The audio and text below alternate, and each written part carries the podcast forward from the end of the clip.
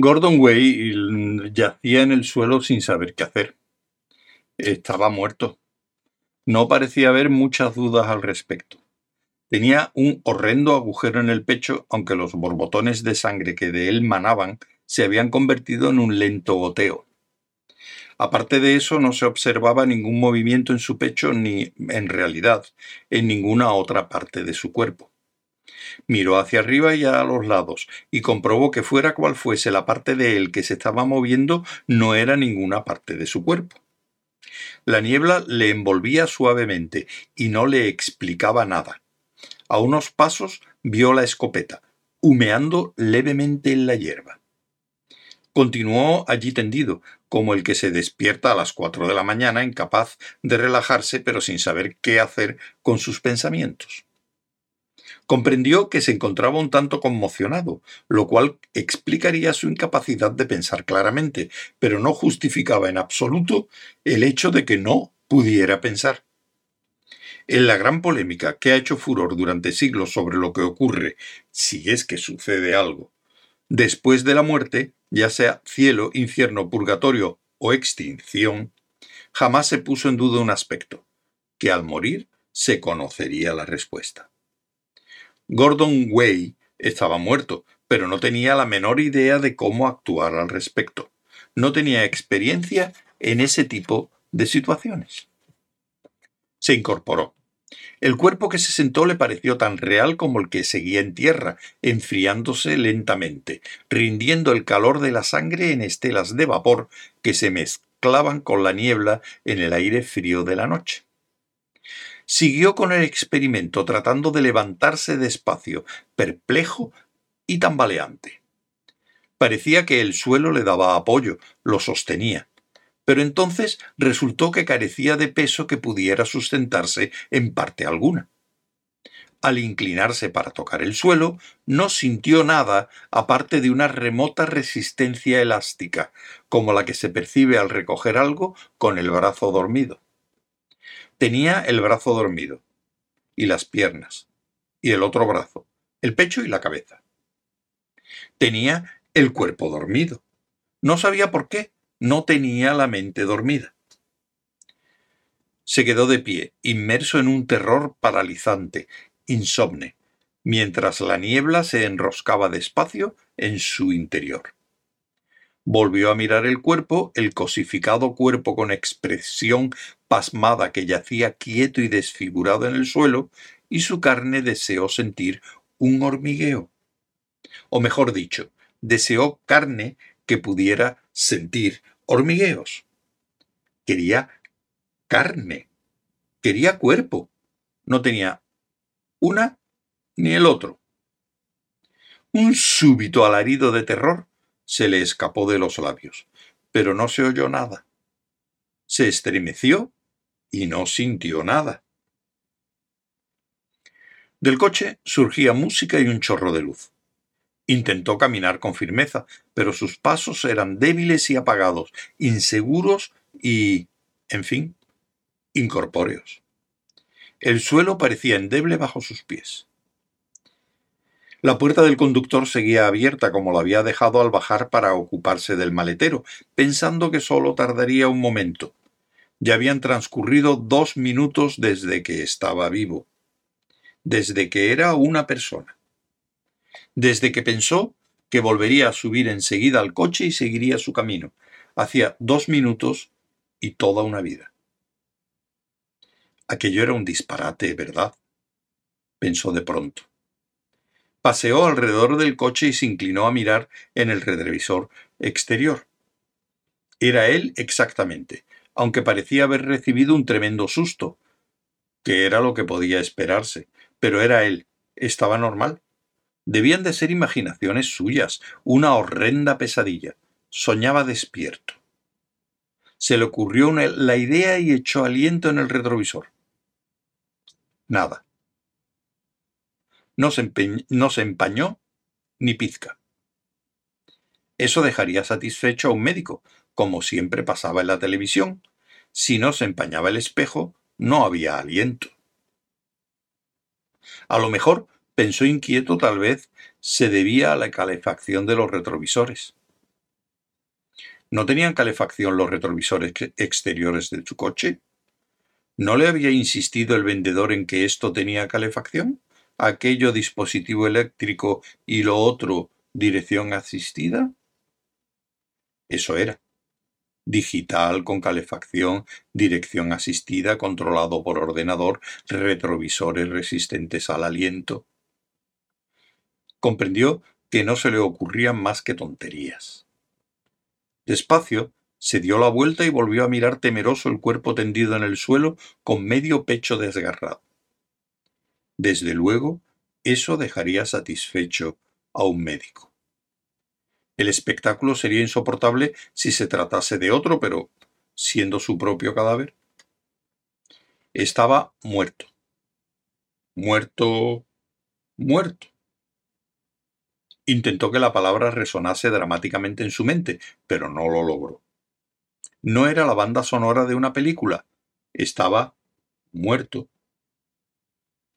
Mirando su cadáver con pasmada satisfacción, le angustió la expresión de suprema estupidez que reflejaba su rostro. Claro que era perfectamente comprensible. Era pura y simplemente la expresión que puede esperarse en una persona a la que, con su propia escopeta, alguien escondido en el maletero de su coche acaba de disparar. De todos modos, le desagradaba la idea de que lo encontraran con ese aspecto. Se arrodilló junto al cadáver con la esperanza de dar a sus facciones una apariencia de dignidad, o cuando menos de inteligencia normal resultó ser una tarea difícil, casi imposible. Trató de estirar la piel, desagradablemente familiar, pero no podía tocarla ni hacer nada con los dedos. Era como modelar algo con plastilina con las manos dormidas, aunque la mano no resbalaba por el material, sino que lo atravesaba. En este caso, la mano atravesaba su cara. El horror y la rabia lo atenazaron ante su maldita impotencia, y de pronto se sorprendió estrangulando y sacudiendo su propio cuerpo en una sólida y furiosa tenaza. Dio un paso atrás, estupefacto. Solo logró añadir una mirada bizca y un labio torcido a la expresión de absurda sorpresa del cadáver. Y unos cardenales que empezaban a florecer en el cuello. Se puso a llorar y esta vez pareció surgir ruido, un extraño lamento que procedía de lo más hondo de lo que fuese aquella cosa en que se había convertido. Con las manos sobre la cara, retrocedió tambaleándose y volvió al coche. Se derrumbó en el asiento del conductor, que lo recibió con aire distante y relajado, como una tía que desaprueba la vida que uno ha llevado durante los últimos quince años y te ofrece la obligada copa de Jerez, pero se niega a mirarte a los ojos. ¿Podría ir al médico? Para evitar enfrentarse con lo absurdo de la ocurrencia, se agarró furiosamente al volante, pero sus manos pasaron a través de él. Trató de accionar el mando de transmisión automática y acabó golpeándolo con rabia, aunque sin lograr asirlo o pulsarlo. El estéreo seguía tocando música ambiental en el teléfono, que durante todo ese tiempo había estado escuchando pacientemente en el asiento del pasajero. Lo miró y, lleno de una creciente excitación, comprendió que seguía en línea con el contestador automático de Susan. Era de los que no se detienen hasta que uno cuelga, aún seguía en comunicación con el mundo. Trató desesperadamente de coger el aparato. Se le escapó, lo dejó y al final se vio obligado a agacharse y ponerse junto al auricular. Susan. gritó, y su voz era un lamento áspero y remoto, perdido en el viento. ¡Socorro! Susan.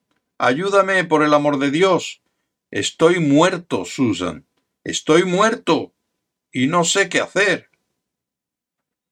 Volvió a derrumbarse, sollozando de desesperación. Trató de aferrarse al teléfono como un niño a la manta, en busca de consuelo. Ayúdame, Susan, gritó de nuevo. Bip, dijo el teléfono. Miró de nuevo el aparato. Esta vez había logrado accionar algo. Había conseguido apretar el botón que desconectaba la llamada.